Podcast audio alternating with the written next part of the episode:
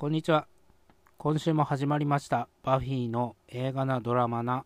雑な話です。えっ、と、私はですね、映画評論家、映画ライターのバフィーと申しますけれど、えー毎週ですね、え火曜日か水曜日、最近だとですね、ちょっと水曜日の夜中なんで、もう木曜日に足が突っ込んでいる状態でですね、あの配信になってしまって、ちょっとルーズになりがちなんで、もう来週はですね、あのちゃんとやっていきたいなと思いますんで、まあ、今週だけちょっと、まあ、今週までね、ギリギリ、ちょっと、あの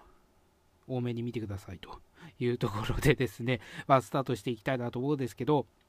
えー、と今週はですね、ちょっと雑な話はお休みにしてですね、ドラマの話なんですけど、えー、とドラマの話はですね、えー今回ちょっとドラマじゃなくてアニメなんですけど、あのサウスパークがですね、シーズン23がですね、知らないうちにあのネットフリックスで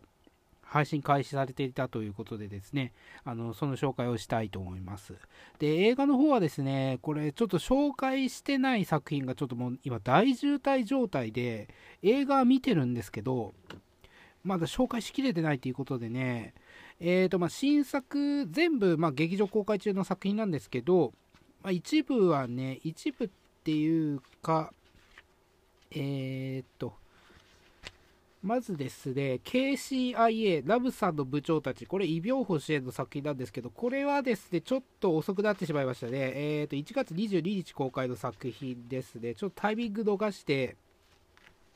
あの、一周遅れで見てしまったんで、ちょっと遅く遅くなってしまったんですけど、あともう一つがですね、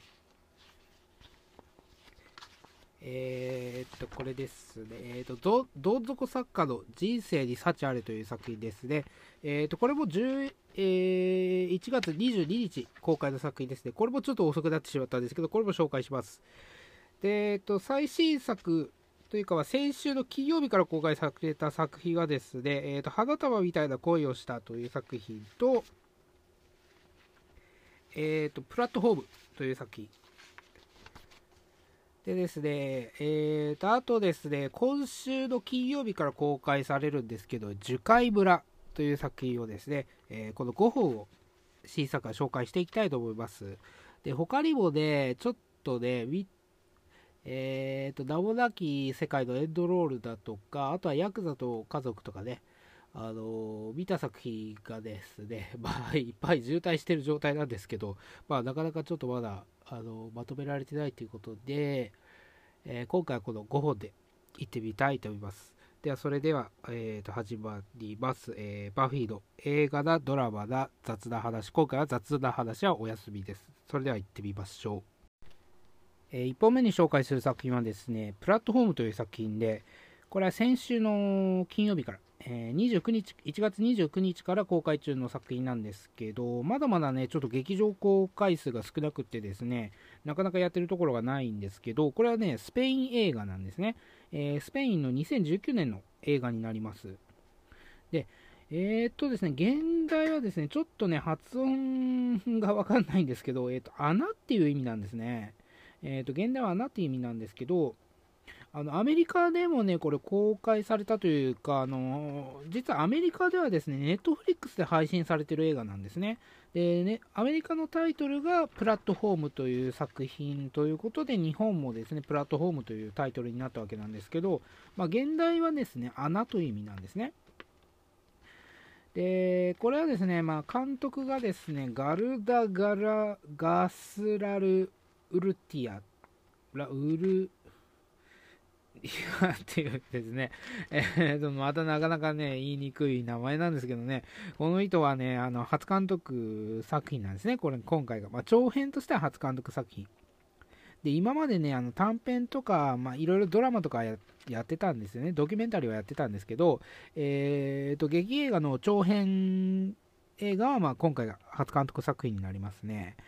で、この人ね、キャリアはね、2004年ぐらいから、あのスタートさせてるんですけど、なかなかその映画を撮るまで至らなかったということでですね、まあ、なかなか潜伏期間が長い監督さんなんですけど、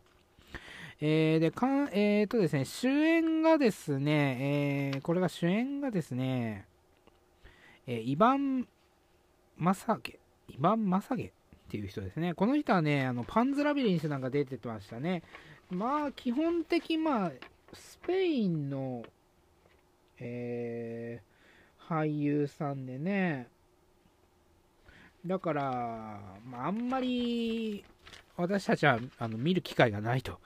いうことなんですけどね、まあ、ネットフリックスとかね、あのスペイン映画とかもよくやあの配信されてるんですけどね、なかなかタイトルが、あの、突拍子もないタイトルついてたりするんでね、なかなか検索できないということで、見つからないんですけど、まあ、そういうのもね、インド映画と一緒でね、あの探してみるっていうのもいいかもしれないですね。あとね、あのー、アントニア・サン・ファンっていう人が出てますね。えー、この人はね、あのー、ペドロ・アルモドバルのあのオール・アバウト・マイ・マザーで、えー、性転換した、え、ゲイのですね、アグラードという人の役をやってましたね。でこの人、なんかあの性転換してるっていうことがね、ちょっとあの説得力があるんですけど、実は本当の女性ということでですね、なかなかあのあのね、あの女性と思われてないっていうなんか失礼な話ではあるんですけどね、まあ、見た感じもね、なんか整形してそうではあるんですね。まあ、性転換して、まあ、性転換というか、まあ、本物の女性ですからね、あの性転換してないんですけど、何かしらあの顔をいじってるような感じはしますね、今回もね。あのそんなところで、まあ、久しぶりに、まあ、久しぶりっていうか、あのずっとね、女優、女優業やってるんだけど、まあ、日本の公開された映画としては、まあ、久しぶりに、えー、彼女の姿を見れるというところでもありますかね。まあ、そんなことは置いといてですね。で、これ、まあ、物語がですね、結構まあシチュエーションスリラーっていうかね、あのー、昔よくありましたね、あの、まあ、キューブとかね、あとはソーシリーズなんかもそうなんですけど、えー、まあ、限られたフィールドの中で、まあ、展開される、まあ、人間ドラマみたいな感じなんですね。で、ま気づくとですね、えーとまベッドが置いてあって真ん中になんか四角い穴が開いてるんですね。でそこの部屋にはですね数字が書いてあって、まそれは何回何回かっていう意味らしい意味なんですね。で主人公はですね、まあ、る日目覚めると、えー、まあ、隣にですね、まあ、老人がいて、で、初めて起きた時は48階にいたんですね。で、48階にいて、で、まあ、なんでこんなとこにいるんだみたいなあの感じなんですけど、まあ、この主人公はね、あのあえてちょっと志願したみたいな感じっていうことが、まあ、後々分かってくるんですけど、まあ、こんなところに来るとは思ってなかったんですよね。で48階って何だと思ったらですね、まあ、上にもどんどん階階があってでその上からですね、あのまあ、決まった時間に、まあえーと、料理が落ちてくると。で、まあ、48階までになるまでにはですね、もうみんな食い散らかしてですね、もう残骸になっちゃってるんですね。で、なんかあの食べさしみたいな、あの食べ残しみたいなものしか残ってなくて、もう本当になんか汚汚らしい感じになってるんですよね。で、それでもそのもう一人の老人はですね、もう嬉しがって、あのこんなことめったにないよって言って、あのガブガブ食べ始めるんですよ。で、その前はですね、ちょっと何回か忘れちゃったんですけど、その老人はですね、もっともっともっと下にいたんですね。100何回にいたのかな。ちょっとね、何回にいたかっていうのはね、ちょっと忘れちゃったんですけど、で、それで、まあ、48回だったんでね、もうこの、この老人はですね、まあ、嬉しがっちゃって、もガブガブ食べ始めるんですよ。で、この主人公は初めて起きて、もう48回だったんだけど、あのそんな食べ残しなんか食べないよということでですね、まあ、2、3日何も食べずにですね、まあ、水だけでま過ごすような状態だったんですけど、さすがにちょっとね、あのなんかこれが 1, 1ヶ月続くということですね。まあ、1ヶ月ごとになんか見直しがあるみたいで、で、気づ1ヶ月経つと、あの、回が変更されてですね、えー、何回になるかそれもわからないと。もしかしたらもう100何回とかになってしまうかもしれないということで、もうみんなビクビクしてるんですね。で、食べられる時にも食べられない、食べないといけないと。もう次100何回に行ったらもう本当にね、1ヶ月どうやってしのぐかっていうところでもう大変になってしまうということなんですよね。で、それでまあ、その老人はですね、もうとにかくもう48回かな ?48 回だったらもうラッキーだということでですね、もうその残骸でもいいからもう食べまくるわけなんですよね。食べまくって、まあ、とにかく、まあ、食べれるうちに食べておこうと。であの主人公ももう耐えきれずにですね、まあ、空腹のあまりま食べ出すわけなんですけど、まあ、それ自体がですね、まあ、何を表してるかということなんですよね。でそのやっぱり上から降りてきて、まあ、1階からあるわけなんで、あのー、その48階まで行くには来るまでにはみんな食べ食べちゃってもう本当に残骸になっちゃうんですよでさっき言ったようにその100何回とかもあるわけでそんな下まで行くともう本当にもう器だけとかもう何も残ってない状態なんですよ。である人はねなんかその中に唾を吐きかけたりうんちなんかしてるりするわけなんですね。後から分かるんですけどね。まあそんなひどい状況でで、唾を吐いたり、まあそういう汚い状況でももしかしたら上の人がね、それやってるかもしれないですね。47 48回だろうとね、上の人がそれやってるかもしれないんで、まあそんなことも覚悟しつつ食べないといけないと。食べないと生きていけないかな。で、そうやって、まあどうやって生きるかと。いうことなんですよ。まあ、これ、さっき言ったようにその何を表しているかというと、その縦社会っていうものではあると思うんですよね。まあ、いろんな解釈ができると思うんですけどね。えー、これまず、まず縦社会、まあ、現代のま縦社会をその FF、SF っていうかね、えー、それでまあちょっと皮肉を聞かせたというか、まあ、出演者シチュエーションスリラーのようにね、まあ、描いた作品ではあるんですよね。で下に行くまで、まあ、上の人たちは、えー、まあ、好きなものを食べれるんだけど、まあ、下に行くまでにもう、ね、下の人たちはそのおこぼれとかね、あのー、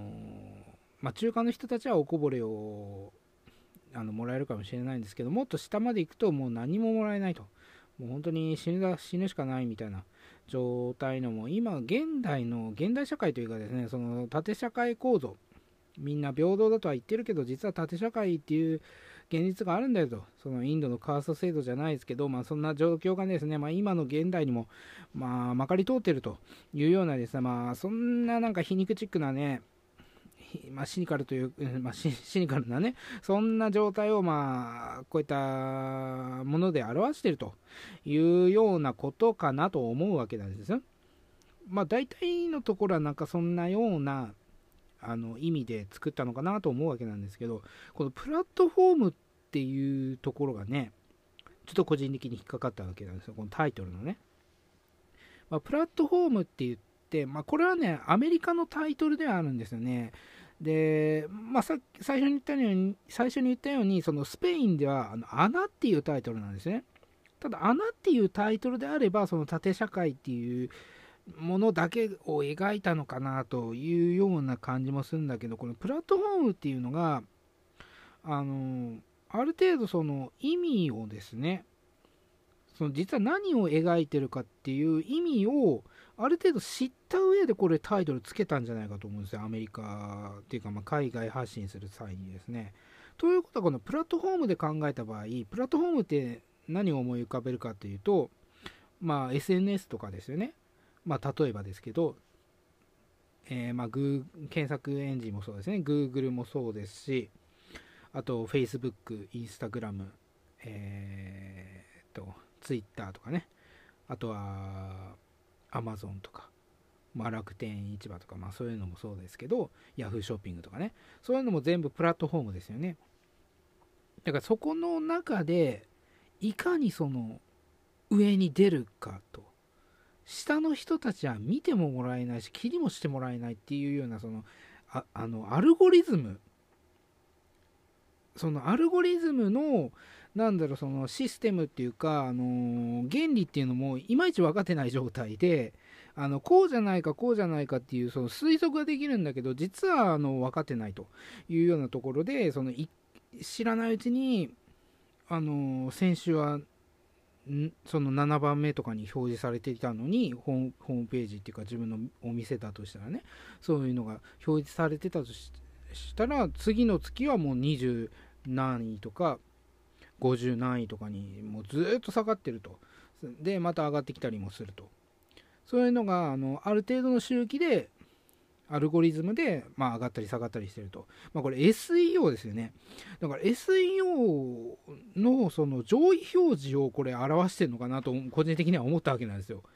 まあ、これは合ってるかどうかわかんないですけどね、そのプラットフォームって聞いたときに、もしかしたらそれもね、あのまあ、社会構造としてのその縦社会っていうのももちろん描いてるんだけど、そのプラットフォームっていうのを聞いたときに、もしかしたらその SEO のその上位表示っていうか、そのアルゴリズムによってどう左右されるかと、人生っていうかね、まあ、その売りお店だったら売り上げとかも全然左右されされてくるわけだから、そういうのをね、描いたのかなと思ったわけなんですよ。だから上の人にね、あのー、まあ、アマゾンとかでね、あのー、アマゾンもそうですけど、例えば海外のサイトとかもそうなんですけど、あの上の人にね、何か連絡する、上の人にっていうか、その、例えばまカスタマーサービスみたいな、その電話受付みたいなところまでは行くんだけど、その上のね、あの直接対応してくれるところまで声を届けようとするとなかなかいかないんですよね。で、Amazon なんかでももう本当に何回も何回も同じことを繰り返して、で、定型文みたいなものが返ってきて、で、その中でもまたアクションを繰り返して、なんとかいけるかいけないかと、結局いけないこともあるんですけど、そういう状態とですね、あの、今回のこの設定がちょっと似てるなと思ったわけなんですよ。だから、あのー、結局上の人が何を考えてるのかっていうのは、下の人が考えたってよくわかんないと。で、いろいろ推測するんだけど、その、ね、もちろんその、回数が変わる、そのアルゴリズムっていうか、そのシステム自体もよくわかんないし、まあ、この置かれてる状況もよくわかんないっていうところもあるんですけど、まあ、それは、ま、SF というかね、あの、ちょっとファンタジー要素としてもあるんだけど、だからそのなんかプラットフォームっていうタイトルからするとそういうのを結構個人的には連想しちゃってなんかそのアルゴリズムっていうものを描いてるのかなと思ったわけなんですけどだから現代はその穴っていうわけだから、まあ、そこでちょっとね個人的にも悩んじゃってうーんまあそういう意味もありますよっていうことで、まあ、海外に発信するときにはプラットフォームっていうタイトルにしたのかなということであればそういう意味がもちろん入ってるっていう意味として捉えられるんですけどねそのタイトルからしてね。だからそこはねちょっとどうなのかなというところでねそ個人的にいろいろ考えてるわけなんですけど答えが出ませんね。あの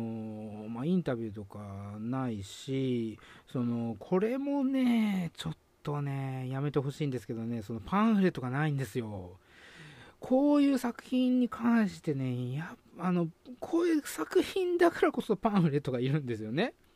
そんななんか日本のね、分かりやすい映画とか、なんだろう、その誰が見ても分かるようなね、大味なそのアクション映画なんかでそのパンフレット、まあ、パンフレットは入れちゃいりますけど、いろんなね、情報を知るためにはね。あのそういった映画と比べてもこういったね小規模のあの解釈がいろいろ分かれるというかあの答えが欲しいものに対してパンフレットがないっていうのはねこれ本当にねあのいじめですよこれ。見てる側に対しての。ちょっとねきついですよね。このこの手の作品でパンフレットがないっていうのはね。あのまあ、解釈をいろいろ出せるっていうのは、まあ、楽しみでもあるし、あの合ってるのか正しい合ってるのか間違ってるのかっていうのがちょっとねあやふやになるっていうのもそれはあのね追求していってっていうところの楽しみもあるんだけどある程度あの情報とか与えてもらいたいっていうかねその監督のインタビューもそうだしあの何を想像して作ったのかとかいかねちょっとふわっとしたヒントとかもね欲しいわけなんですよね。だからねこの手の作品にパンフレットがないっていうのはねあのきついですよね。なんかスワローとかもそうですしえー、とちょっと違うもので言いますスタントウーマンもなかったしね。こんこのねこん 今回というかそここの最近ねパンフレットないの多いんですよ。ちょっときついなと思いますよね。でちょっと話戻りますけどなんか上の人が何考えてるか分かんないっていうねプラットフォームので考えるとでトランプもね最近そうツイッターからはあの追い出されちゃったじゃないですかあのね変なツイートするなということで弾かれてしまったとなんかそういった上の人が何を考えてるのかとで急に何かやられるっていうこともあるし急にペナルティを与えられるっていうこともあるからもうどうしていいのか分かんないと。もうねなんかそこの構造自体がよく分かんないっていうこのねそだけどそういうのがね世界をねあの GAFA とか言ってるぐらいですから牛耳ってるわけですよね。経済もそうだしあのそういうなんか小売りっていうかねその販売物販とか、まあ、そういったものまでちょっと手が及んできてそういうものまでね、まあ、支配されてる状況なんですよ。で与えられたプラットフォーム例えば Amazon とかで、まあ、販売すると。でそこのね厳しいルールに従わなければ従えないんだったらもう出てってください。もう死んでもいいですよみたいな感じでね。あのそこまで言わないけど、まあ、結果的になんかそんなようなことを言ってるようなもんなんですよね。だからそういったあのー、なんだろう、不満っていうか、そういう、なんか殿様みたいなね、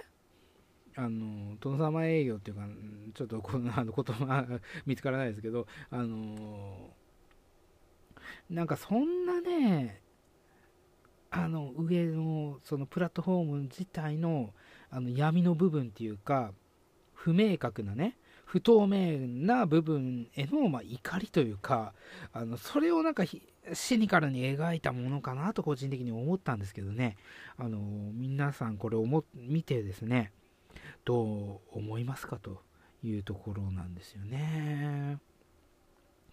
であとね個人的にねちょっとね見逃しちゃったんですけどねあのー、このおじいさんがねあのこれねあのこのなんか空間この部屋に入る前に好きなものを一つだけ持っていけるっていう設定なんですよね。で主人公はなぜかそのドン・キホーテのねあの本を持って入るんですよ。でそのおじいさんは包丁持ってくんですよ。まあ、それでちょっとねあ後々いろんな波乱を呼んでくるわけなんですけどその包丁がですねあのサムライプラスっていう名前なんですね。で、オープニングにね、ちょっとね、その刃物メーカーみたいな名前が出たんですけど、それをね、ちょっと思い出せないんですよね。なんか世界的に有名な、日本語だった、日本語だったんですよね。なんかそれがね、あの、世界的に有名な日本のあの刃物メーカーじゃないかなということでね、ちょっと見逃しちゃったんですけどね、あの、まあ、見逃してないよという人がいたらですね、まあ、教えてもらえればなと思うんですけど、まあ、日本のね、刃物ち、ちょっと話だいぶ脱線しますけどね、日本の刃物っていうのはね、やっぱり世界でね、今、世界基準っていうかね、なかなか評価されててね、まあ、今回のこの、今回のその包丁の使い方っていうのはね、なかなかそのコアな部分、コアなっていうかね、あのまあ、なんとも言えない状況なんで、あの、それが宣伝になるかどうかっていうとね、あの、難しい部分であるし、まあ、悪悪影響っていうかね、あのあんまりいい宣伝にならないっていう部分はあるんで、あの、どうなのかなっていうところあるんですけど、まあ、そこをね、ちょっと見逃したっていうところがね、個人的に見逃したというか、ちょっと思い忘れちゃったっていうことがね、あの、ちょっとやっちゃったなっていうとこなんですね。だから調べようとしてもね、思い出せないんですね。それだけのためにもう一回見るっていうのもね、DVD だったらもう一回見るけど、映画館行ってそれだけのために見るっていうのもね、ちょっと、あの、あれなんでね、まあ、とりあえず、まあ、そんなところで、えっ、ー、と、1本目は、えー、プラットフォーム、えー、現在公開中の作品ですね。えー、まだ公開規模は少ないんですけど、まあ、もしかしたらね、そのもっと公開規模が、まあ、拡大されるかもしれないんで、まあ、近くであの見られるっていう状況になったらですね、まあ、ちょっと遠出しても、まあ、見てみる価値あるんじゃないかなと思いますね。えー、プラ1本目は1本目の紹介はプラットフォームでした。えー、2本目の紹介はですね、これはちょっと紹介するのが遅くなってしまったんですけど、1月22日かな ?1 月22日から公開の作品で、えー、どん底作家の人生に幸あれという作品ですね。えー、これはですね、まあ、有名な文豪ね、あのディケンズ、チャールズ・ディケンズの、まあ、半自伝的、まあ、小説というかね、まあ、作品を、まあ、改めてまた映画化したと。まあ、この、えーと、デビッド・コパーフィールドっていうんですけどね、あの原題はね、あタイまあ、小説のタイトルはそういうんですけど、えー、これはもう何回も何回もね、映画化されてまして、えっ、ー、とね、あのー、マジシャンでね、あのデビッド・カッパーフィールドっていますよね。あの人はね、これから取ったんですよ、名前を。だからね、まあ、発音的にはだからデビッド・カッパーフィールドっていうのが正しいみたいなんですけどね。まあ、ただあの本はデビッド・コーパーフィールドって出てるんで、まあ、コーパーフィールドって言うんですけど、えーと、まだ、まあ最近としては、まあ最近っていうまでもないんですけど、えー、1999年にね、えー、ダニエル・ラドクリフ主演で、まあ、BBC、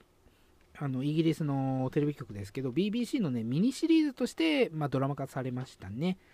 えー、それで、まあ、ダニエル・ラドクリフとね、マギー・スミスが出演してたテレ,、まあ、テレビのミニシリーズなんですけどね、えー、それで、まあ、ちょうどね、ちょうどっていうか、その、日本でもハリー・ポッターが公開されて、で、俳優のね、ダニエル・ラドクリフが結構注目されるっていうところでね、まあ、ちょうど入ってきたわけなんですよ、その作品。だかね、日本でも DVD レンタルとかされてるわけなんですけど、まあ当時もね、それパッケージ見たんですけどね、結構あの、やっぱりハリー・ポッター効果でね、あの結構置いてる店とかあったりして、だけど、あんまり興味なかったですね、当時はね。で、ビットコパーフィールドってなんだみたいな感じでね、あんまり興味なかったんですけど、なんか便乗しやがってみたいなね、感じでね、結構スルーしちゃってたんですけどね。まあ、今もですね、この BBC 版はね、ちょっと正直ね、あの、触りぐらいしか見てなくって、全部見てないんでね、なんとも言えないんですけどね。えー、まあ、そんな感じで、いろいろ、デビッド・コッパーフィールド自体も映像化されてますし、まあ、ディケンズの作品で言えばね、もう本当にとに、本当にね、あの、映像化、まあ、頻繁にされてますよね。映像化もされてるし、舞台化もされてるしね。えー、クリスマスキャロルなんてね、あの、ホリエモンが毎年公演してますからね、舞台ね。で、今度、今度ね、あの、ライアン・レイノズと、えっ、ー、と、ウィル・フェルで主演でね、あの、ミュージカル化もされますしね、ミュージカル映画化もされますし、えちょっと前にはあのジム・キャリーのね、えー、ジム・キャリーが声優してたあのアニ CG アニメアニメ映画としてね、まあ、制作もされましたしね。でその他にも、まあ、オリバー・ツイストだったりね、これも何回も映画化されてますね。えっ、ー、と、大いなる遺産とか、あと、ニコラス・ニクルビーとかね、えー、さっき言ったクリスマス・キャロルとかも、本当に有名な作品をいっぱい生み出してる、チャールズ・ディケンズの、まあ、半自伝的物語なんですよね。で、まあ、これをですね、今回監督したのがですね、えっ、ー、と、アーマンド・イアヌッチという人で、この人はですね、えー、とスターリンの早々競争曲、を、まあ、手掛けてた人ですよね。で、その前にはね、あの、ビープっていうね、あの、政治の、えー、政治風刺ドラマを、えー、手掛けてまして、まあ、それがヒットしましてね、まあ、映画界にも、まあ、進出してきたということで、まあ、前回ね、えー、2018年だったかな、えー、スターリンの、えー、ね、ジョセフ・スターリン、ヨセフ・スターリンのヨシフ・スターリン、まあいろいろ言い方ありますけど、あのー、お葬式を描いたね、えー、最近あの国葬っていうドキュメンタリーをちょっと前に紹介しましたけど、まあ、それとねあの一緒に見たらいいよって言ってたあのスターリンの早々競争曲をま監督してまして。で主演はですねデブ・パテル。えー、っとホテル・ムンバイですね、まあ、最近だとホテル・ムンバイだったりあとね配信でねあのウェディングゲストっていう作品が出てますね最近。で、これはね、まだ見れてないんですけど、まだあの、最近ですね、1ヶ月経ってないぐらいなんで、これもちょっと見ないなというところでね、あの、未公開映画研究家としてはね、ちょっと見ないといけないという部分もありますし、ちょっと前だと、あと、ライオンとかね、あとは、スラムドッグのミリオネアとか、まあ、いろいろ出てますよね。まあ、この人ね、まあ、インド系ではあるんですけど、まあ、まあ、完全なイギリス人ですね。あのーえっ、とね、両親、お母さんの方かな、お父さんのちょっとどっちか忘れちゃうんで、忘れちゃったんですけど、えーと、インドインドの移民なんで、インドからの移民なんで、まあ、完全にもうあのデブパトルデブ・パテルさん自体はもうインド系の顔しますけど、もうあのコテコテのイギリス人です、この人は。えーとまあ、そんなことはいいとしてですね。まあね、この、その、まあ、デビッド・コッパーフィールド、まあ、この人の名前でね、この主人公の名前なんですけど、えー、それがですね、まあ、その生い立ち、まあ、単純に言えばそうですね、まあ、生い立ちをですね、まあ、映画化してると、まあ、作家になるまでみたいな感じですね、あの作家になるまでを描いてるみたいな感じで、えー、まあ、最初はですね、まあ、ちょっと、ちょっと、ま中流より上、中の上ぐらいの、ま家庭で育ってるんですね、子供の頃は。でそこから、えーと、お母さんが結婚したことで、まあ、上流になるんだけど、まあ、その義理のお父さんがですね結構意地悪で嫌なやつだということで、まあ、どっかあの工場の方に飛ばされちゃって、あのー、ここで教育を受けてこいみたいな感じでですね飛ばされちゃってですね。で最低の生活になってしまった。で下の生活になってしまったんですね。でそこからまた這い上がってですね、あのー、親戚のおばさんのところに行くと。親戚のおばさんは結構お金持ちで、まあ、上流階級の人っていうことで、まあ、上流の生活になると。でそこからですねまたおばあさんがま破産してしまう 破産してしまうということでですねもう本当になんか波乱万丈というかですね、まあ、波乱万丈という言葉がもう本当に似合うような、ま、ストーリー展開であるんですけどだからまあ単純に面白い部分はあるし、最初さっき言ったね、その、えっ、ー、と、ビー監督がそのビープだったり、えー、とスターリンのその早々競争国だったりね、その政治風刺もの、風刺ものっていうか、そのやっぱりシニカルなあのコメディを手がけてるもんだから、あのー、セリフ自体がね、結構面白いんですよ。だから会話シーンがね、単純に面白い。あのセリフが面白いし、会話シーンも面白いし、面白いし、あのー、おばさんをね、演じてるのが、えー、テルティルダ・スウィントンなんですけど、なかなかあの見たことないようなね、あのハイテンションなキャあのキャラクターを演じてるし、えーと、あとね、ドクター・ハウスの、えー、ヒュー・ローリーね、この人、ビープなんかにも出演してましたけど、この人もね、なかなかその破天荒というかね、ちょっと変なあの役をやってましてね、で、なんか、あの、なんだろう、その、かなり誇張されたキャラクターのやような、キャラク、あの、へんてこなキャラクターがいっぱい出てくるわけなんですね。で、ちょっとなんかファンタジー、ファンタジーまではいかないんだけど、っていうような、ちょっと誇張されたキャラクターであるんだけど、えー、なかなかそのセリフ自体がですね、まあ、シニカルだったり、あの起きてること自体は結構その世界、まあ、インド、インドじゃないや、そのイギリスのね、あの経済不況とかもそういった時代背景とかも、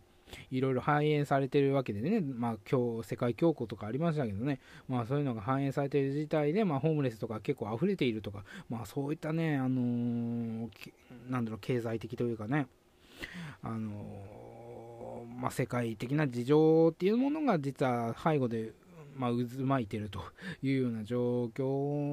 もあの反映されて主人公たちも結構財政状況がまあいろいろですねあの切り替わっていくというようなものになっていくわけなんですけどもう一人ね、あの、ベン・ウィショが出てるんですよね。ベン・ウィショがね、なかなかちょっとね、あの、ねちこいキャラクター、キャラというかね、ちょっと、あの、この作品の中ではちょっとなんか、爬虫類っぽいと言われてるんですけど、まあ、そんなような感じでね、あの、この人もね、ただね、この、その、え、えーと、ユライア、ユライアっていうキャラクターを演じてるね、ベン・ベンウィショはね。ただその、デビッド・コファーフィールドと、まあ、一緒のような、まあ、境遇ではあるんですよね。だけどデバデビッド・コッパーフィールドは、まあ、おばさんの時ところに、まあ、行ったことで、ちょっと上流階級の、まあ、生活をしてるんだけど、まあ、ユライアはちょっと下の生活をしてるっていうことで、だけどその這い上がろうっていうね、やっぱりその意識っていうのは結構強いんですよね。で、それでそのデビッドに近づいてきて、あのーね、いろいろ聞き出そうとしてくるんだけどなんかあの自分と同じようなちょっとその貧乏人みたいなねあのちょっと下の身分の人のような匂いがしてくるっていうことでちょっと近づいてきてちょっと怪しんだりしてですねなんかいろいろ勘ぐってくるんですね。またそれがちょっといやらしいというか、まあ、そういったキャラクターでは演じてるわけなんですけど。ねまあねこの今までのそのディゲンズの作品とかもそうなんですけどそのなんだろうお金持ちが悪いとかね。あの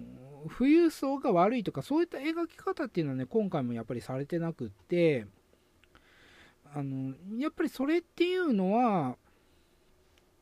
一つ転んでしまえばどっちにもなってどっちにもなり得てしまうと。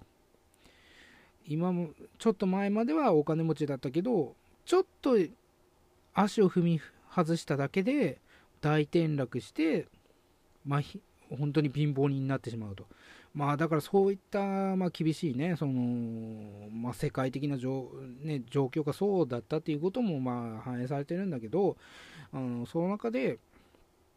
やっぱりその富裕層自体がその敵だとかね、あの悪だとか、悪いやつだみたいな、そういう決めつけ方をしてなくて、そういう人たちの中にもやっぱり温かい心を持った人もいるし、あのー、ね、優しい人たちもいっぱいいるというようなことを、この、えっ、ー、とね、そのディケンズの作品ではやっぱり出てくるんですよね。やっぱその貧、貧富の差の中にあるその人間の持つね、本来のなんか優しさだったり、その感情の大切さだったりね、まあ、そういったものっていうのを、まあ、優しく、まあ、大切にね描き続けてるこのディケンズだからこそ、まあ、世界中で愛されるという部分もあるし、まあ、今回のねその今回自伝的なところでやっぱりこのコメディ要素もあってねそのシニカルというか、まあ、やっぱ政治風刺あの作品をねいっぱい手がけてきた監督であるあるから、まあ、シニカルな部分も結構強調されてはいるんだけどやっぱりそのディディケンズのね描いてきたそこの優しさっていう部分はねやっぱり描かれていて、まあ、そこも安心して見れるし単純にそのコメディとしても、まあ、シニカルな、ね、その主人公のまあ転落人生という転落しても逆転してっていうそのサイクルもあの、まあ、ちょっとシニカルでもあるしっていうところでねあのなかなかいろいろな見方をできるし、まあ、単純に楽しめる作品だと思うんでねあのいろんな世代が楽しめる作品だと思うんでだからあの子供とか、うん子供さんとかね、子供さんっていうのもなんかあれなんですけど、あの、家族で見る、まあ、ファミリームービーとまではいかないかもしれないですけど、まあ、家族で見るのもいい作品かもしれないですね。で、こういう、その、やっぱりその、えーと、ディケンズのその子供の幼少期とかね、まあ、そういった少年時代とかのやっぱ自伝的エピソードが入ってたりするんで、そこからね、あのー、クリスマスキャロルとかね、あとは、オリバー・ツイストとかがまあ描かれていったんだなというね、その自分の人生の体験から描かれていって、たあのー、こういうキャラクターは、この時の体験から生み出されたものだろうなとか、まあ、そういったね、あのディケンズ好きの人はそういった感そういった、まあ、妄想をしながらね妄想っていうか、まあ、照らし合わせながらあの見ていくっていう楽しさもあるしっていうところでね、まあ、いろんなさまざまなねあの楽しみ方ができる映画だなというところですね。えー、どん底作家にどん底作家の人生に幸あれはですね現在、えー、公開中の作品なんでよかったら見てください。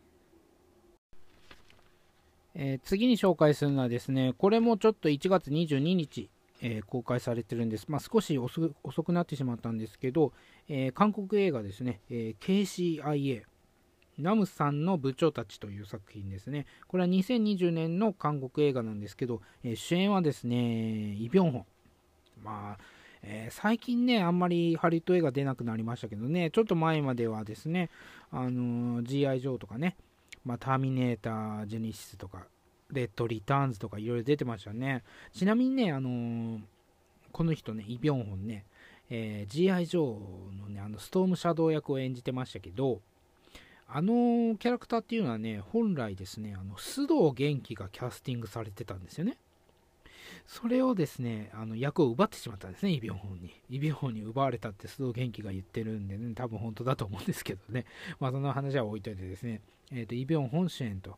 いうことでですね、え、ー、と、監督はですね、これはですね、え、ー、と、ウ・ミンホという人で、え最近だとね、ネットフリックス映画のね、麻薬王という作品の監督をやってましたね。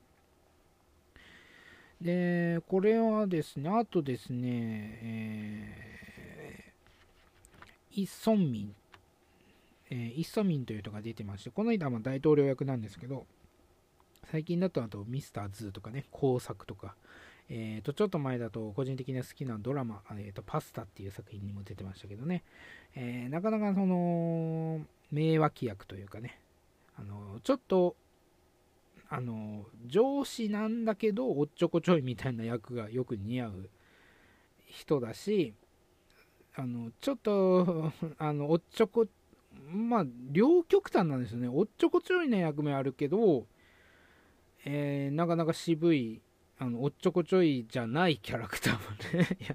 る演じるっていう、まあ、なかなかあの名バイプレイヤーというような感じではあるんですけどその人がえー、っとねえと大統領を演じてると。で、この作品ね、何を描いてるかっていうとですね、えー、1979年10月26日ですね、えっと、パク・チョンヒ大統領がですね、えー、第5からまあ9代目9代のまあ大統領、韓国の、ね、大統領を、えー、務めたですね、えー、パク・チョンヒがですね、まあ、当時殺害というか、まあうん、あの銃殺されたわけなんですね。まあ、これは歴史的な史実なんですけど、えーとまあ、パク・チョンヒといえばね、まあ、最近あの大統領やってました、18代目の大統領やってましたね、パク・クネという人がいましたけどね、あの人のまあお父さんなんですね。でその人は、まあ、実は銃殺されていたと。まあ、歴史的な史実はあるんですけど、え、まあ、いろいろな、ね、部分ではいろいろ、まあ、キャラクター面とかは実在の人とは変えられてて、で、やっぱりね、ちょっと謎の部分とかも多いわけで、あのフィクションも交えられてっていうところで、えー、どこまでが本当でどこまでがちょっとフィクションかっていうところも、あのそこまであのく細かくはわからないというような状態。ちょっとミステリーな感じがしてね。あのそういったところもあの別の意味でまあ楽しんでくださいみたいな状態にはなっているというような作品なんですけど。えっ、ー、とね今回イ・ビョンホンはですね、えーと、イ・ビョンホンが演じてるのがえーともうこれはもうネタバレでも何でもなくてあのねもうチラシにもポスターにももなどこにも書いてあるんで言いますけどこのイ・ビョンホンのキャラクターがまあキャラクターというかですね、キムさんかな。えっ、ー、と、キムさんがですね、えー、殺しちゃうわけなんですよ、大統領ね。で、この人はですね、まあ、側近というか、あのー、大統領に仕えてるという意味なんですよ。で、まあ、こびてる、まあ、こびてるっていうかね、ですね、あの、まあ、忠実なしもべみたいな感じでね、あの、でも過去には、あの一緒にその苦難を乗り越えたというですね、まあ、ちょっと達成感というかねあのちょっと仲間意識が強かったりするわけなんですけどね。強かったりするわけなんです、まあ、そこのつながりもあると。いうようなところであの大統領一生ついていきますみたいな。結構そんなような状況で、まあ、悪い言い方するともう大統領の犬みたいな。忠実な犬みたいな感じなんですね。これもう本当に悪い言い方ですけど。でその中ではやっぱりいろんな犬がいるわけで、あのー、私の方があの飼い主さんには可愛が可愛がってもらっているというそういう犬同士の争いもあるわけで、まあ、そういったところも描いていたりして。でその中で、えーと、キムさんがですねなぜそそこまであの信頼して忠実だった、えー、大統領を、まあ、殺すことに殺害することになってしまったかというような、まあ、過程を描いていくわけなんですね。過程を描いていて、まあ、実際のその事件が起こるまでを描いているわけなんですけどまあ、それはまあ最初に言ったようにそのフィクションも交えているんでね、結構まあスリリングであり、えー、まあ、えー、とアクション映画チックでありね、ちょっとま誇張された部分もあったりして、っていうところで、まあ、映画的なコーティングがされてるんでね、まあ、どこまでが本当かっていうのはちょっと正直、あのー、はてなマークな部分もあるんですけど、まあ、やっぱりね、あのー、まあ、史実ベース、まあ、実話ベースの、まあ、ミステリーというかね、えー、まあ、アクションっていうほどアクションはないんですけどね、まあ、そんな感じで、まあ、見てもらうのが、まあ、正解かなと思いますけど、まあね、なんとなく見てるとね、ちょっと置いて、置いてっちゃう、置いてかれちゃうと いう部分もあるんで、ある程度その、大統領が何してたかとかね、あの、どういった背景で、あ、あの、その政政権がね、あの成り立っていたかとか、まあ、そういったねと部分は、まあ、パンフレットとか見ればあの分かる部分もあるしちょっとあの調べてみるっていうのもありますからあのある程度ねあのちょっと勉強もちょっとでいいんで、まあ、勉強してから見た方があのより楽しめるかなと。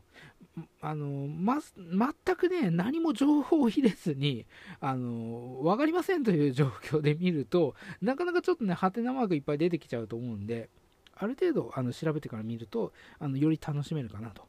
いうようなところもあるし、まあ、最悪ね、それなしでもね、あの結構緊張感の、そのノワール的な緊張感っていうのは結構あるんで、そこの部分を楽しむため楽しむか、楽しめないかっていうと、そうでもなくて、あのー、なんかそのノワール的な楽しみ方はもちろんできるっていう部分でね、あのー、で最初に言ったように、そのキムさんがね、あのその忠実なったその大統領に裏切られて、裏切られてと、えー私はこんなに尽くしているのにというようなところでですね。でそれでも報われずに、あのー、裏切られて裏,、まあ、裏切られてっていうかその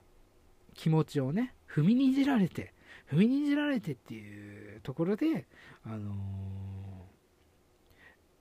ー、だけどもみたいな。あのそうは言ってるけどみたいな。あの考えであの何回も何回も、あの心の中で聞き返すみたいな感じで、あの大統領そうは言ってるけど私が一番好きなんでしょみたいな。あのそんななんかあの駆け引きが心の駆け引きがなんか聞こえてくるみたいな。そういったもの楽しみ方もできるんだけどでそれが募りに募ってえー、そうは言ってるんだけどっていう部分が強くなって頂点に達したところでこの事件が発生してしまうっていうねあのこのボルテージがあのどこまで耐えられるかっていうそこのまあ楽しみ方っていうのもあるんじゃないかなと思いますねあのこの復帰、まあ、ぶち切れるね、このキムさんがぶち切れるそのタイミングっていうのもね、このなかなか緊張感があって、あのそこの雰囲気はね、なかなかいいなと。いいなっていうか、あのー、えー、緊張感がすごいんでね。あのそこだけ見るのもありっちゃありな作品でもありますね。最近の韓国映画、まあ、最近の韓国映画ね結構その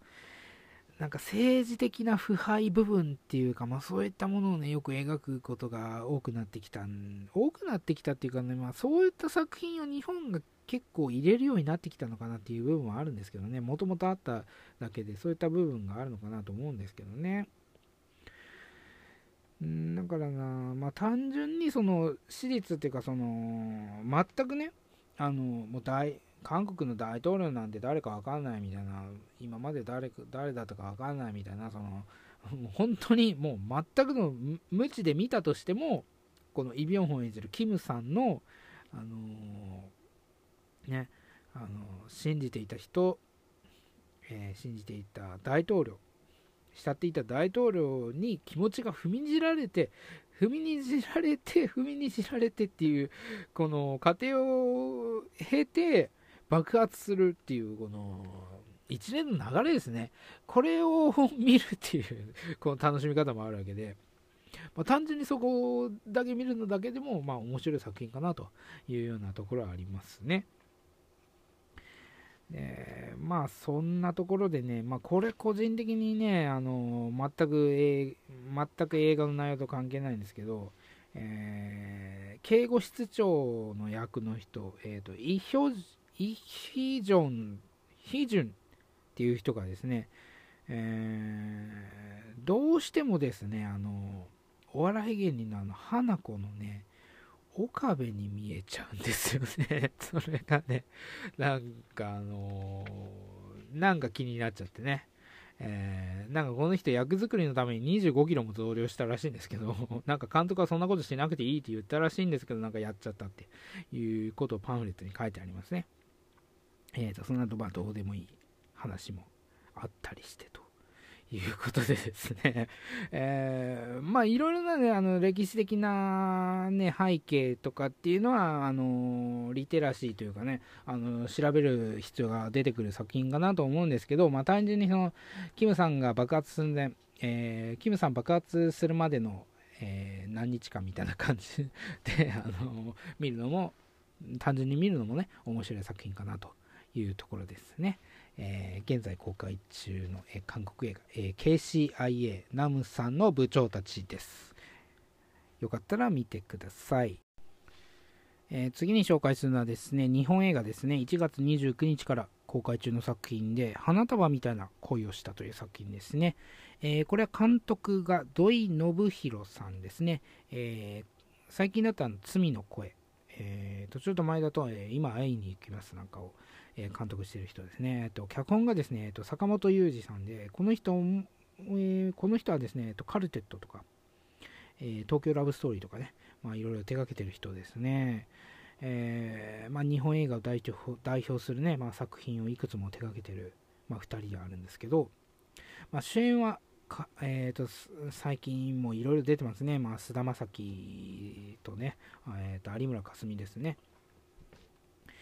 えー、これはですね、えーとまあ、ちょっとあの突拍子もないというか、あのかちょっとあの関係なくはないんですけど、あのこれのね、えー、前、初めて、なんだ宣伝された時のチラシっていうかポスターがですね、なんか変な、変なっていうのもおかしいんですけど、あの男女の絵のチラシだったんですね。で、それが、それの、まあ、それ、油絵っていうかね、なんだろう、絵画みたいな絵だったんですけど、それがまあ下手だったんですね、個人的に見た感じがね。下手で、あのー、このクオリティでポスターとかチラシにできるんだというようなことを思ったわけなんですけど、だからね、あのー、どんな内容かよくわかんないんだけど、この絵が下手な映画だなと 思ったんですね。一番最初のイメージとしてね。だからなんか絵が下手な人の話なのかなと。もう、そんなことも思ったりしたんですけど、まあ、絵は関係してくるきますけど、まあ、そんな話ではなかったですね。えー、だかまあコロナ、コロナのね、影響で、そのスチール写真写真とかね、まあ、宣伝用の写真が、まあ、間に合わなくて、誰かがなぶり書きで、バーっとね、そこら辺のスタッフが絵を描いたのかなと、勝手に想像したんですけど、まあ、プロの人が描いていたんだったら申し訳ないというところでね、あの、どんどん、まあ、関係ない話になってしまったんですけど、ちょっと映画の内容に戻りますけど、えー、これはですね、えー、まあ、奇跡的にね、その好きな作家だったり、その音楽だったり、映画とかね、まあ、趣味が、まあ、一致した、まあ、男女の、まあ、恋愛とかね、恋愛、恋愛とかっていうか、まあ、恋愛、まあ、ラブストーリーなんですけど、まあ、そこは、なんだろう、うん、思いのほかうまくいかないみたいな感じであるんですよね。で、これ監督はですね、あのインタビューで言ってたんですけど、えーと、ブルーバレンタインっていう映画がありましたね。えー、それをね、ちょっと意識したっていうことを言ってるんですよ。まあ見ればね、大体わかりますね。あの、見ればわかりますし、このブルーバレンタインっていうタイトルを出しただけで最終的にどうなっちゃうんだろうっていうことがふわっと分かっちゃうと思うんですけど、あのまあブルーバレンタイン自体見てない人はね、ちょっと後でもまあ、この映画見た後でもいいんでね、ちょっと、まあ、さらっとでもいいんで見てみると、あの、言ってることはわかると思いますね。で、なんだろう、そのサブ、サブカル、サブカルチャーっていうのがね、あの中でいろいろ登場してきてあのだけどね個人的に言わせてもらうとねミーハーなんですよね。ミーハー。なんかねマニアックでもないなりきれてないというかね。うーんなんだろうその象徴的にねあの中に最初の方に本当に少しだけ出てくるんだけどその男女が、えー、たまたまその終電を乗り終電に乗れなくて、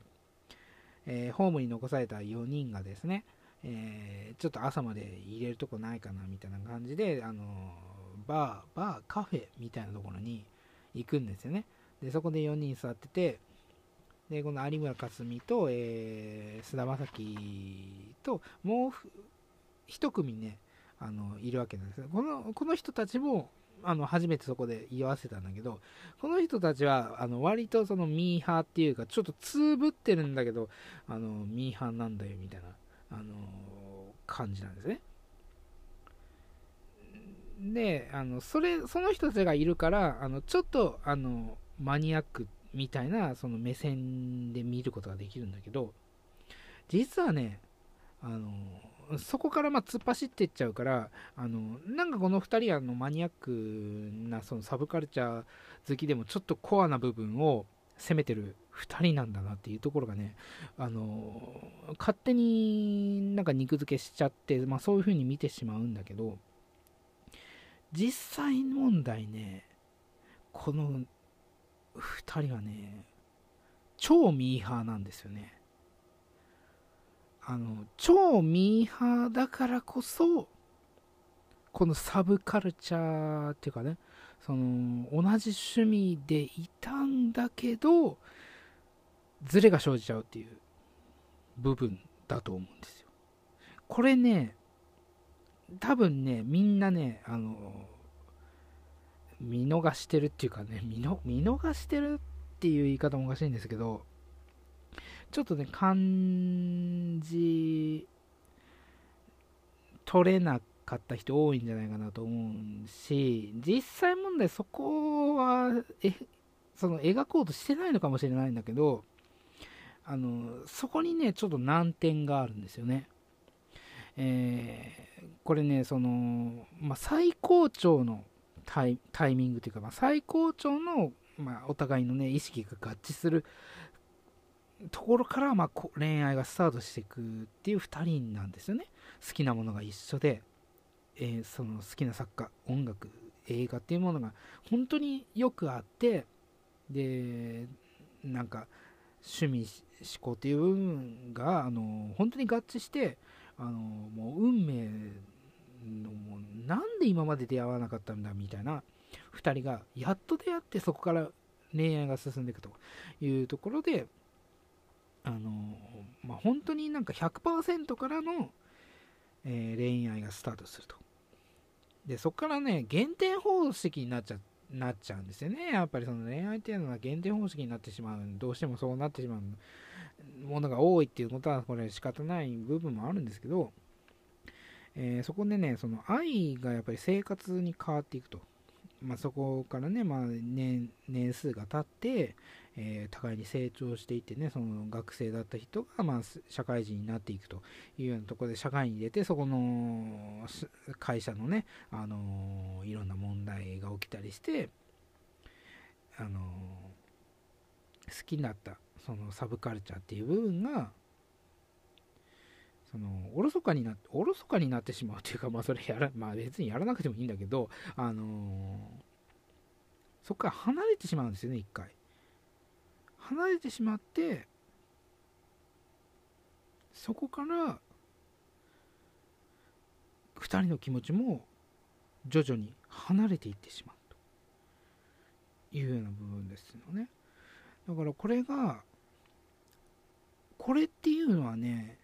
あのー、実はねミーハーだから起きるんですよあのね超オタクだとここがね、あんまり起きないんですよね。だから、あのー、超オタクとまでいかなくても、あのお本当にオタク同士であればその仕事で問題を抱えたとしてもあのそこをね忘れきることができないんですよね。だからそこのそこがあの芯があってそこの芯があってっていうか自分の好きなものに芯があってでそこの共通性という部分でその強いつながりがあればあのー、ちょっと気持ちが離れていっても戻ってくるような状態になるんだけどこのミーハーっていうのはね厄介なもので あの、ミーハーだからこそあの離れたら戻せないしずどんどんずれてっちゃうんですよね。どんどんずれてっちゃうしそこからまあ戻すのがねなかなか難しいんですよね。うんだからねこれ何ちょっと何言いたいかねちょっと あのごちゃごちゃになっちゃったんですけどあのねこれねその難しい部分にあるんですけどミーハー同士が恋愛すると。みまあミーハーではないと思うんですけどそのなんだろう。ちょつぶってる2人が恋をするとこうなっちゃうんですよ。まあこうなっちゃうって、まあ、普通の恋愛してる人もまあこうこうなっちゃうっていうのはあるんですけど、まあ、その中であの軌道修正がねなかなかできないんですよね。ミーハー同士だと。ミーハー同士なのにそのなんか当時の好きだったものとかそういったなんか趣味思考でつながっちゃってるものだからあのー、そこが離れた時に困っちゃうんですよね。困っちゃうっていうかもうみあいお互いを見つけられなくなっちゃってくんですよ。だからそこがねこれねあの多分え描いてるっていうか、まあ、作ってる側もねそこ気づいてないかもしれないんですけどそれがね問題なんですよ今回のこの作品はね。それが問題っていうかこのあの作品自体の問題点じゃなくてそのこのこのシチュエーションっていうかこの設定の恋愛に関してはそこがねあの問題なんですよ。だからねこれねあのー、あのこの2人の結末のねあのー、結末の結果っていうかね、まあ、そこのね理由っていうのはね2人がそれほどオタクじゃなかったっていうことですね それほどオタクじゃなかったとでね、これ、なんだろうな、その、まあ時代が進むにつれてさ、あのー、ストレンジャーシングスとかも、あの、始まるわけですよ。で、それも出てくるわけなんですけど、それもなんか、ミーハーですよね。ミ ーハーっていうか、その、なんだその周りに左右されてるような感じもちょっとするんですよね。せあの世間的にあのつぶってる人がなんか紹介してそうな作品を見るとだからゴールデンカムイとかねあのだからそこのなんか微妙なラインなんですよねもっとコアなとこを行かないとでこれね、あのー、そんなことどうでもいいじゃないかという人いるかもしれないですけど、これ大事なことでね、なんかそこのちょっと手前で2人は止まっちゃってるんですよ、意識的に。なんかそこ、だから、ちょっとずれた時にね、気持ちまでずれてしまうんですよね。そこの始まりが、そういったものの一致。ミーミーハーだかミ,、まあ、ミーハーって言い方も、まあ、なんだろうな、あの、ちょいオタク、ちょいオタクって言い方の方がいいかな、まあ、ちょいオタクの2人が、あの、100%の状態で、あのその当時のね当時の価値観とか、まあ、当時のあのブーム自分の中のブームとかもそういうもの合わせて、まあ、100%の状態で進むんだけどその中でねあのいつまでもあのそのつながつながってるっていうかそこの趣味の部分でつながっていられるかっていうとそうでもないと社会に出てしまうとやっぱ時間がちょっとずれたりしてその中であのやっぱりその好き好きなものとかも変化していくというようなとこっていうのはよくありがちなんですよ。でよくありがちだしこれはあのミーハーっていうかちょいオタクだから発生するんですよ。超オタクっていうか、まあ、それなりのオタクだったらそこはねあのその肝っていうかその角度部分としてそこがあるんでそこがなかなか外れていかないですよねだからそこでズレが、まあ、気持ちとしてのズレっていうのはその恋愛関係の部分で発生してくるかもしれないですねそのねねで数が経ってねだからそその守備の中のズレっていうのはその元々の合致した部分があやふやだったっていうことなんですよ。そこなんですよね。だからね、そこが問題ですよ、この映画。映画っていうか、そこがね、この、この設定の恋愛の中でそこが問題なんですよね。てかまあそれも、まあそ、ちょっとね、そ、そこはね、脱線してるかもしれないな。ちょっとこ、ちょっとね、これはね、あの、個人的な、あの経験とかも踏まえて言ってるんで、あのあるかもしれないんですけど、そうですね、ちょっとね、ちょっと話がずれてきてしまったので、まあ、映画の話に戻すとね、やっぱりその、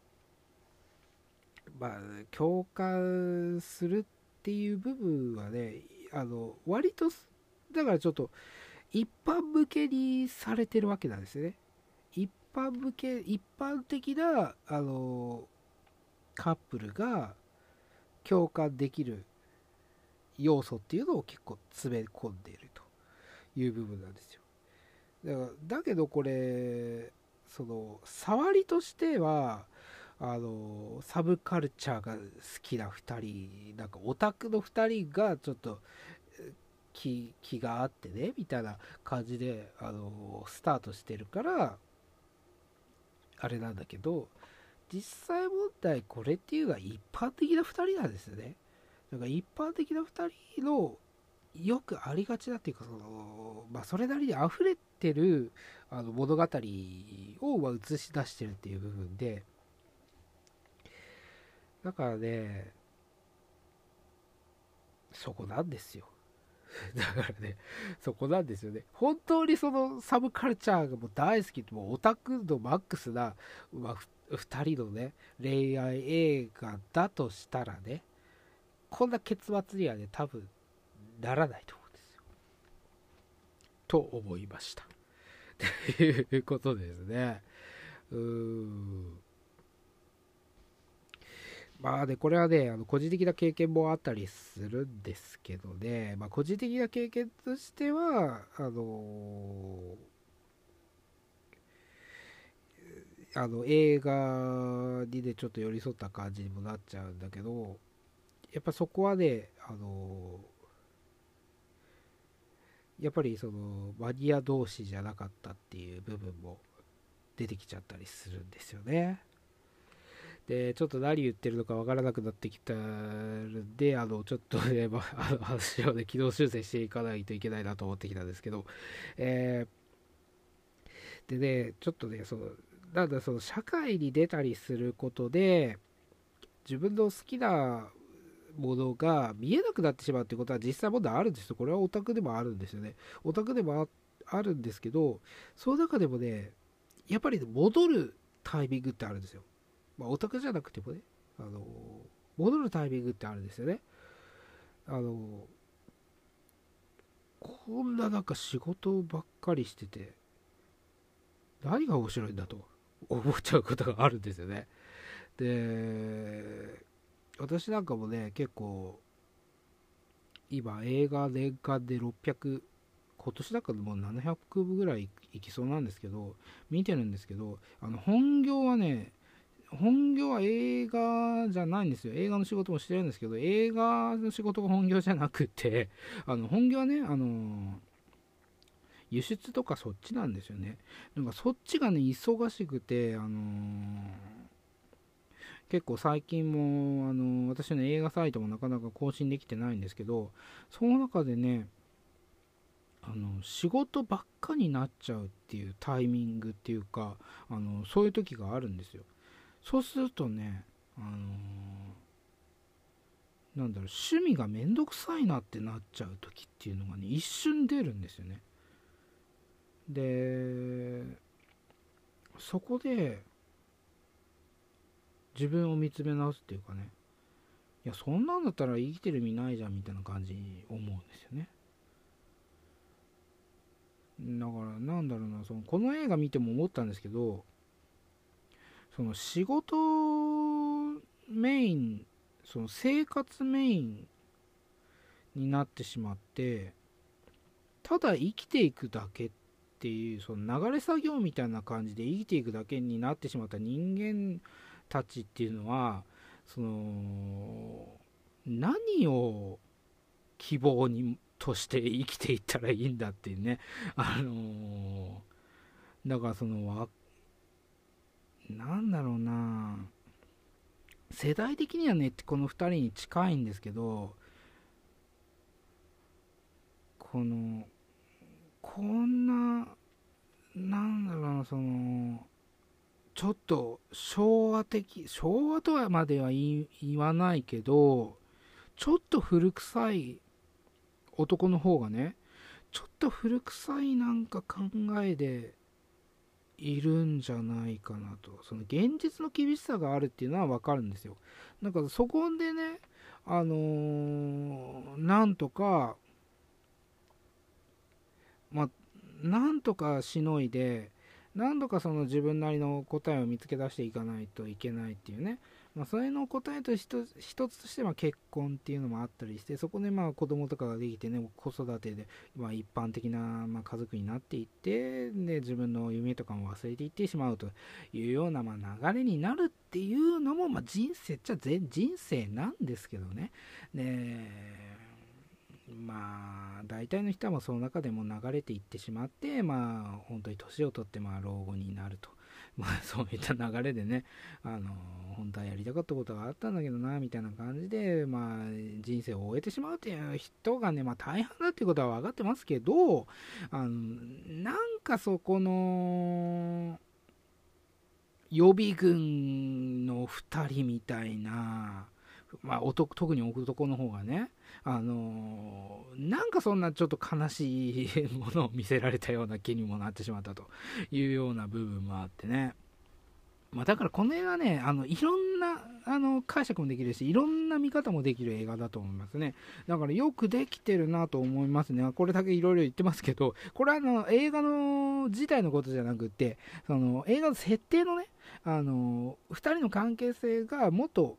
あのコアなものであればあのこうならなかったんじゃないかなっていうところはあの思いましたというようなところなんですよね。えっとそれはもう本当になんか個人的ないろいろな、まああの経験とかいろんなものを踏まえてのあの意見だったりしますのであの、ま、いろいろ共感できない人も、まあ、いっぱいいるかなと思いますけど あの、まあ、そんなところでね、あのーまあ、作品自体だからその一般的に共感できる作品になってるんですよね。だから一般的なその恋愛として共感できる作品になっているということで、これ入りとしてはサブカルチャーとかそういうのもで入ってるんだけど、実はそのサブカルチャーを あのフューチャーした映画ではないというようなところなんですよ。で、そこからね、どんどん離れていってしまって現実に向かっていってしまった2人の末路みたいなね、あのそんな悲しい実は映画でね、人生って生きてるって何だろうということをですね、まあなんか感じてしまうような映画でもありましたね。はい。ということで、まあ、あの、ちょっとおかしな方向に行ってしまいましたけど、えー、花束みたいな恋をしたという作品でした。えー、次に紹介するのはですね、これはですね、2月5日から公開される映画ですね、えーと、樹海村という作品ですね。えー、これはですね、えー、清水隆監督の、まあ、村シリーズ、まあ、犬鳴村っていうのがありましたけどね、その恐怖の村シリーズの第2弾ということですね。で、まあ、樹海村というだけあってね、まあ、舞台となるのは、まあ、青木ヶ原樹海ですよ。まあ、山梨県のねあの富士山の近くですよね。まあ、自殺者とか、まあ、いっぱいいますよねっていうことですよね。で、まあ、最近だとまあ YouTuber とかね、まあ、外国人観光客とかがま面白かって、まあ、行っちゃうということで、まあ、ある程度そのブロガーとかにその YouTuber へのね、なんか警鐘を鳴らすような作品にもなってるわけですよ。で、それでね、その犬鳴村もそうだったんですけど、なんか村、なんか村っていうのはやっぱり怖いですよね。あの、村とか田舎っていうのはね、これは、あの、どの国でもやっぱり怖いんですよ。あのミッドサマーとかもね、あれも田舎ですよね。田舎、その、森の奥とかねその山の近くとかなんか変な隠れた集落みたいなそんなの怖いんですよねだから日本映画でもね、サイレンとか、あの八坂村とか、まあそういった村っていうのはやっぱり昔から怖いものなんですよ。だけどね、この、この人のね、描く村っていうのはね、あのー、なんだろう、ふわっとしてるんですよね。実際にあった村ではなくて、あのー、かつてあったのかもしれませんみたいな、あったのかもしれませんみたいな、あのー、なんか幻影的な村なんですよ。だからね、それがね、あの怖さをね、あのちょっと和らげてしまってると。で、まあ、正直ね、その前回の犬鳴村よりは、個人的には楽しめた部分はあるんですよね。あるんだけど、あの今回のその小鳥箱っていうこれも階段階段っていうのかな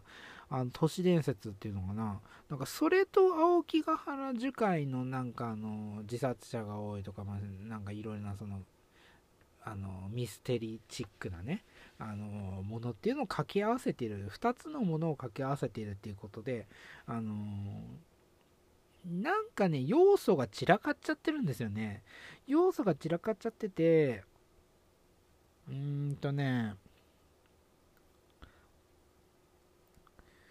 だからもう単純にねその青木ヶ原樹海を描くね。だからこれ YouTuber とかが出てくるんですよね。YouTuber が出てきてあの冒頭で YouTuber が出てくるんですよ。あのー、えっ、ー、と日曜日にやってるあのポケモンの番組に出てる女の子があの YouTuber の役で出てくるんですけど、あのー、その子がねあのいなくなっちゃってっていうことが、まあ、事件に発展していくっていうことでだからそこからそのなんか YouTuber 仲間みたいなあのなんかユーザーみたいな人が、あの創作するみたいなあの実際にそういったあのシーンとかもあるわけなんですけどだからそれで、あの前編持たせればよかったんじゃないかなと思うんですよね。あのだかその樹海に迷い込んで変な村があるとかなんか変な幻影が見えるとかね。あのお化けがいるとかなんかモンスター的なものが出てくるみたいな。なんかそんなだからその青木ヶ原樹海だけを舞台にすればよかったものをなんか一方ではみたいな感じでその小鳥箱っていうものがあのある家のあのなんだ地下地下じゃないなその床下のとこから見つかってみたいな話があの出てきてだからそことねその青木ヶ原樹海の中にあるなんかあの村？あの幻の村みたいな、なんかあるんですけど、なんかそことなんか掛け合わせちゃってることで起きる、あの、とっちらかりっていうのが、あの、今回の作品の問題点っていうか、一番の、うーん、ダメなポイントですね。ダメなポイントですね。えーまあ、ただね、まあ、すっかりその SNS っていうのがね、あの、まあ、ホラーツールとして、まあ、必需品にね、なってきちゃったなっていうこともありますよね。えっ、ー、と、白井さん、え？白井さん？知らないさん？あのー、そういった映画もありましたけどね、それも見ましたけど、それも完全にもう SNS のことを扱ってたりして、だからそういうものがもうホラーツールとしてね、もう、まあ、現代のホラーにはもう必要になってきちゃったのかなっていうところでね、まあ、今回もその YouTuber とかが出てきて、まあ、それがきっかけでねっていう話になってくるんでね、だとそれでもう YouTuber がその、樹海に迷い込んで、あの、ユーザーの人たち、ね、その、なんだ、ユーザーっていうか、その、チャンネル登録者の人たちがさ、あの、助け出すっていう、ただその単純な話にすればよかったんじゃないですかね。あの、だから、その中でいろんな、まあ、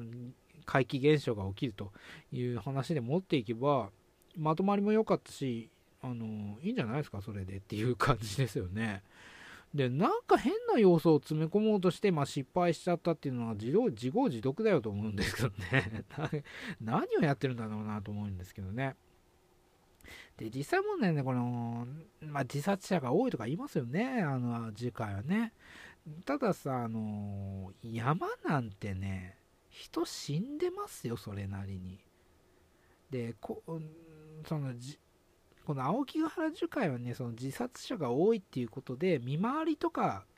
結構あるんですよ。見回りとかもあるし、あのー、みんな気にしてるんでね、あの見つかるんですよね。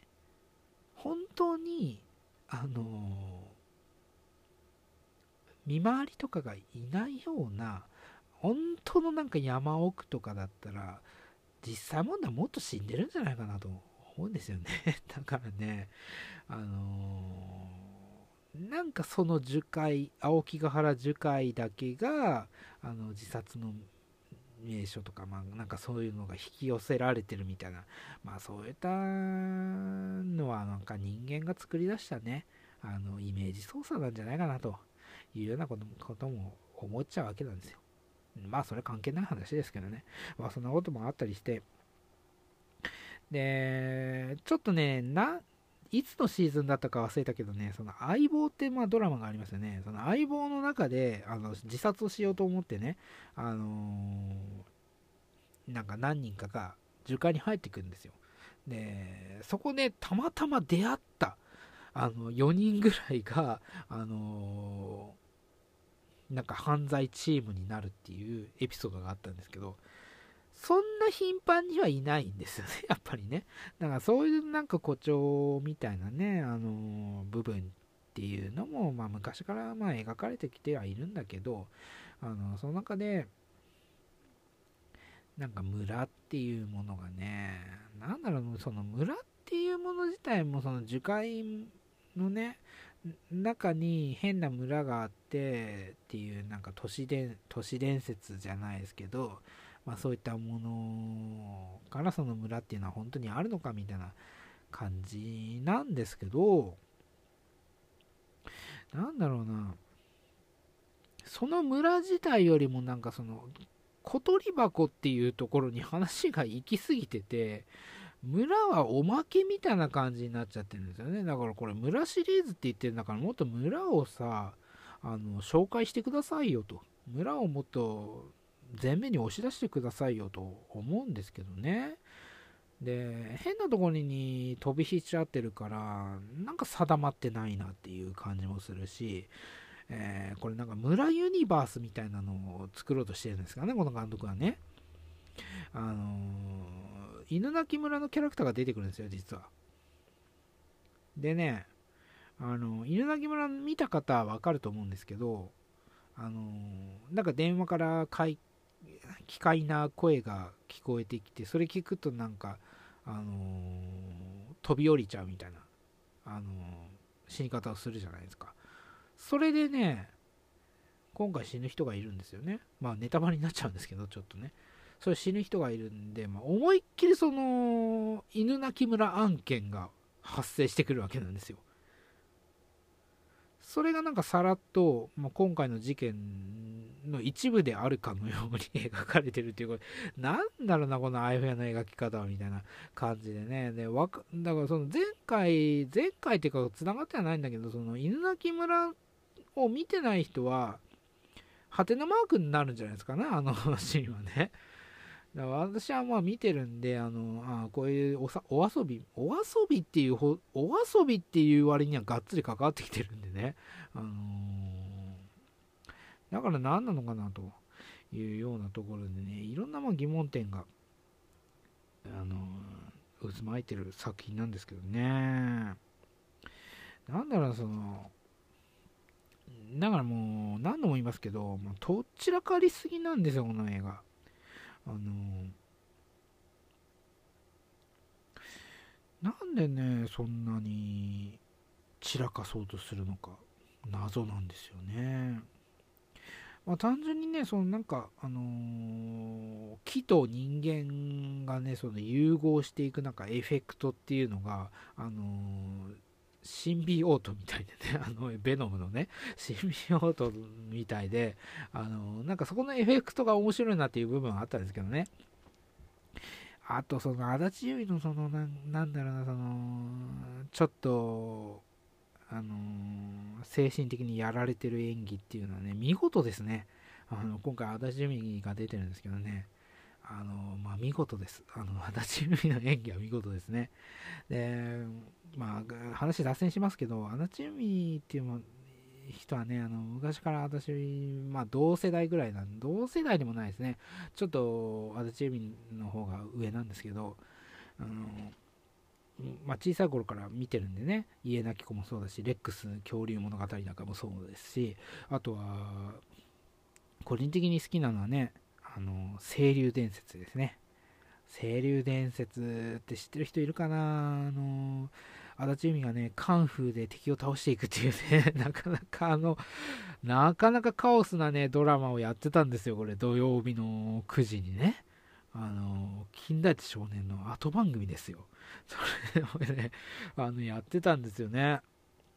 でね、なかなか面白かったんですよ。面白かったね、なんかあのゲームを出るみたいなこと話、あのプレステでね、ゲームを出るみたいなあの企画もあったんですけどね、それはボツになっちゃったんですけどね、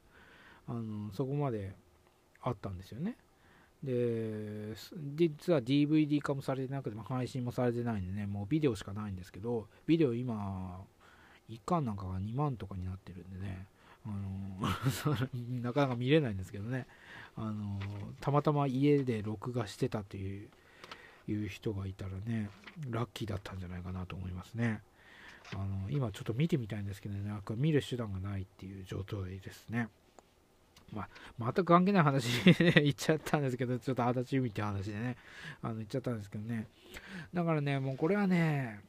あのね、もうダメだっていうとこですね。もうダメだ。散らかりすぎ。あのー、樹海村はね、散らかりすぎた映画です。えーだからタイトルの通りその樹海村っていうものを扱えばいいんですよね。だから樹海村っていうものだけ扱ってればいいのになんか知らないけどその小鳥箱っていう別の要素を出してきてまあそこに主人公たちがね樹海に行くっていうその理由付けをしたいっていうのはわかるんですよね。それをそれをきっかけにしてね。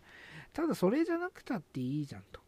それだったら普通に YouTuber があのしいなくなったと。そこで知り合いたちがあの探しに行ったら変な村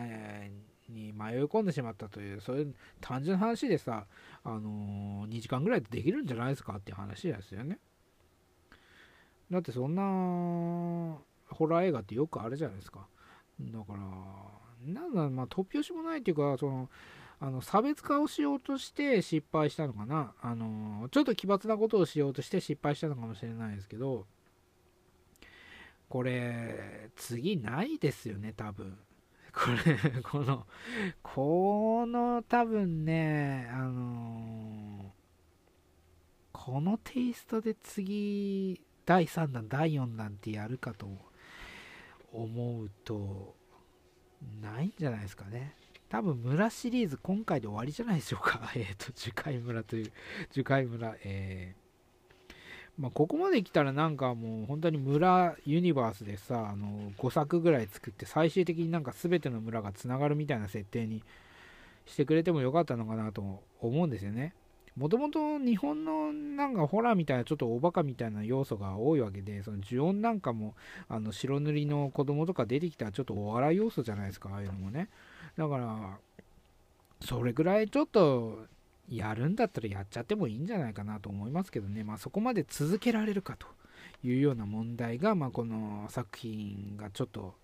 えー、大ごけしないことは願いつつですね、あのできたらもうやるだけやっちゃってくださいみたいな感じはありますね。ブラシリーズ、もう5作でも10作でも作って、最終的に全部つなげてさ、あのそこのブラド住人たちが戦うみたいな、あの もうもうカオスな作品を作ってみたらいかがでしょうかと。いうようなところで、えっ、と、樹海村。えー、まあね、た、なんだろうな、うーん、犬鳴村を楽しめたっていう人はね、楽しめるかもしれないですね。犬鳴村に、犬鳴村を見て、がっかりしたっていう人は、ちょっとはマシになってるかもしれないですね。あの、あれよりは良かったなっていう考えはあるかも、考えにはなるかもしれないですけど、犬鳴村、だから犬鳴村がすごい良かったっていう人はちょっと下がるかもしれないですね。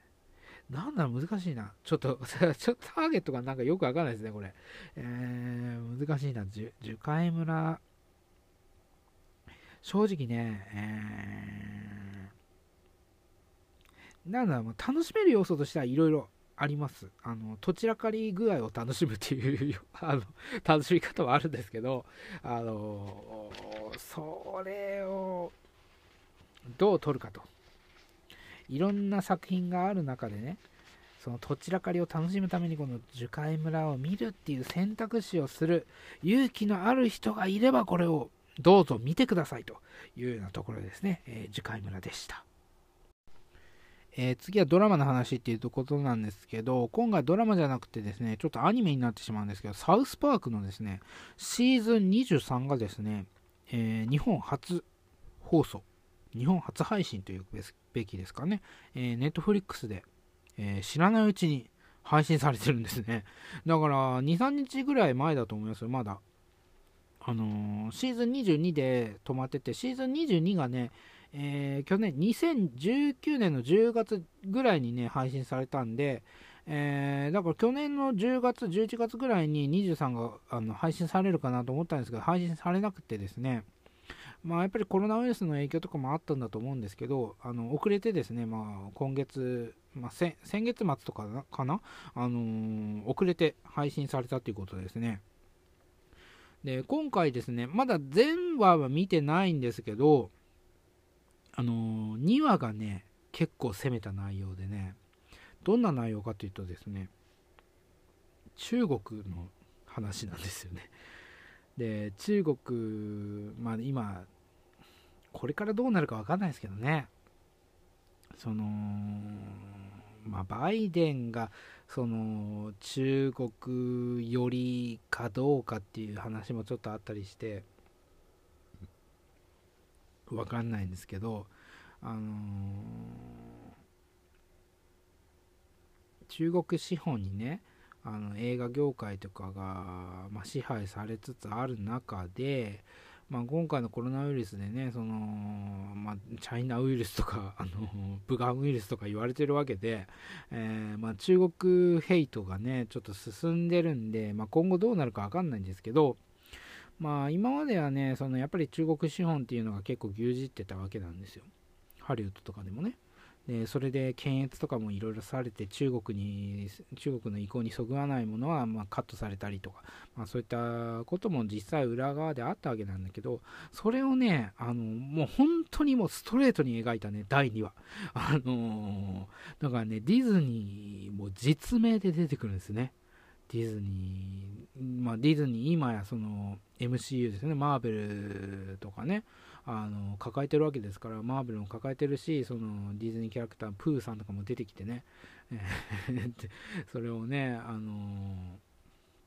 プーさんがある中国の人物に似てるっていう一時期話題になりましたよね。だからそれも本当に反映されて、反映して、本当になんか皮肉、皮肉を通り越してもここまでやっていいんかっていうぐらいね、あのー、描いてるわけなんだけど、まあなかなか攻めてますよね。実名で、だってミッキーマウス実名で出てきますからね。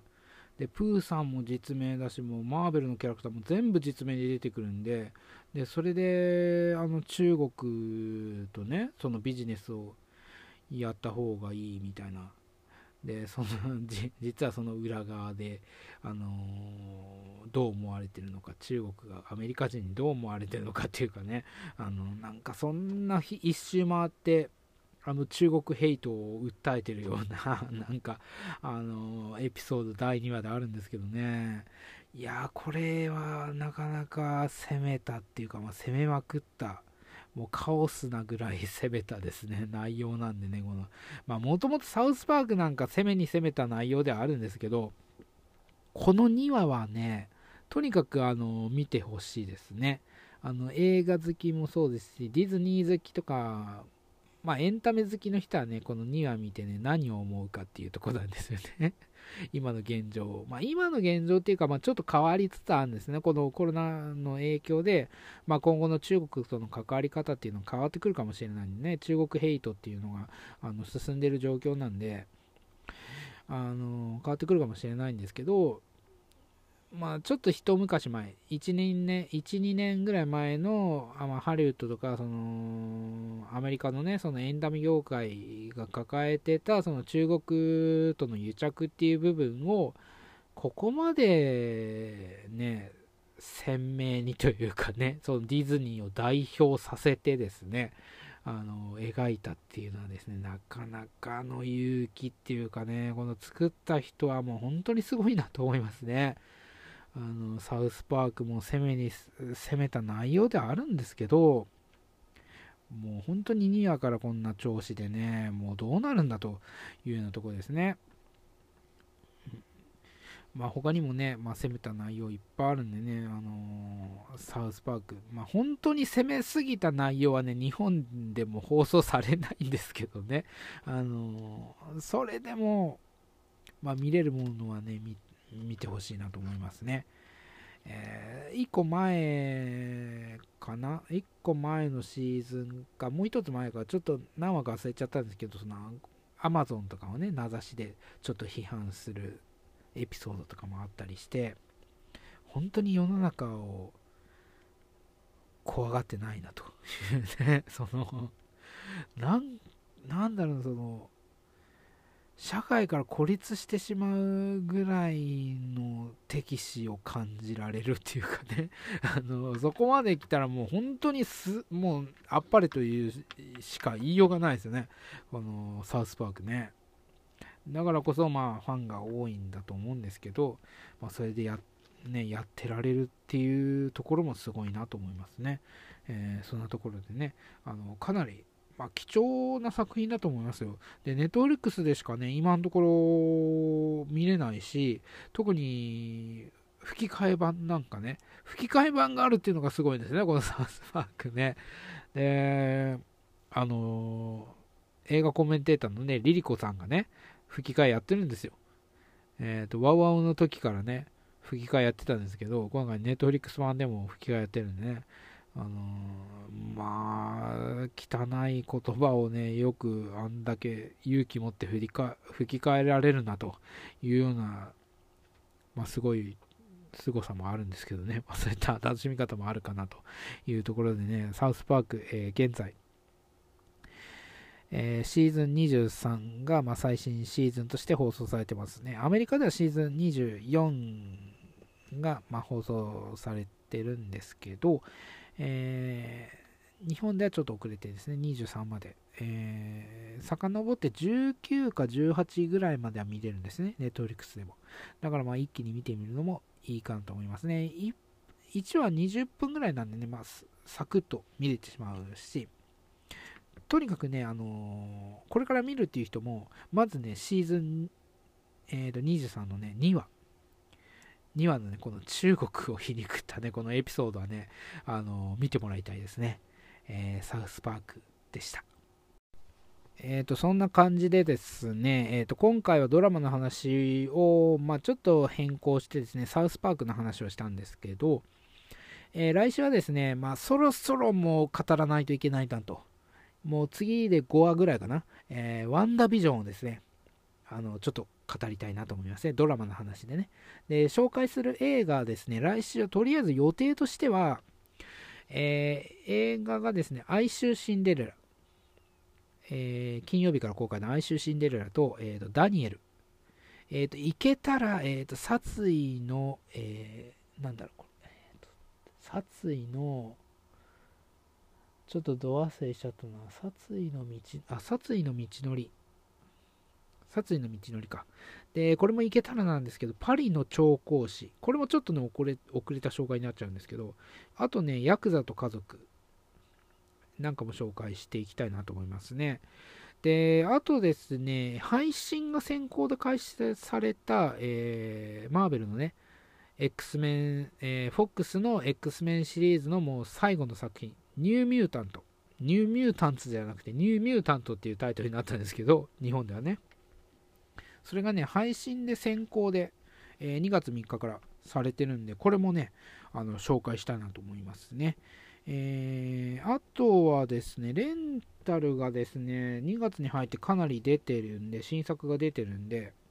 えっ、ー、と、ブリング・ミー・ホームとかね、あとは宇宙で一番明るい屋根とか、あと、ベテランとかね、えっ、と、あとは、レフトとか、これは未公開映画なんですけど、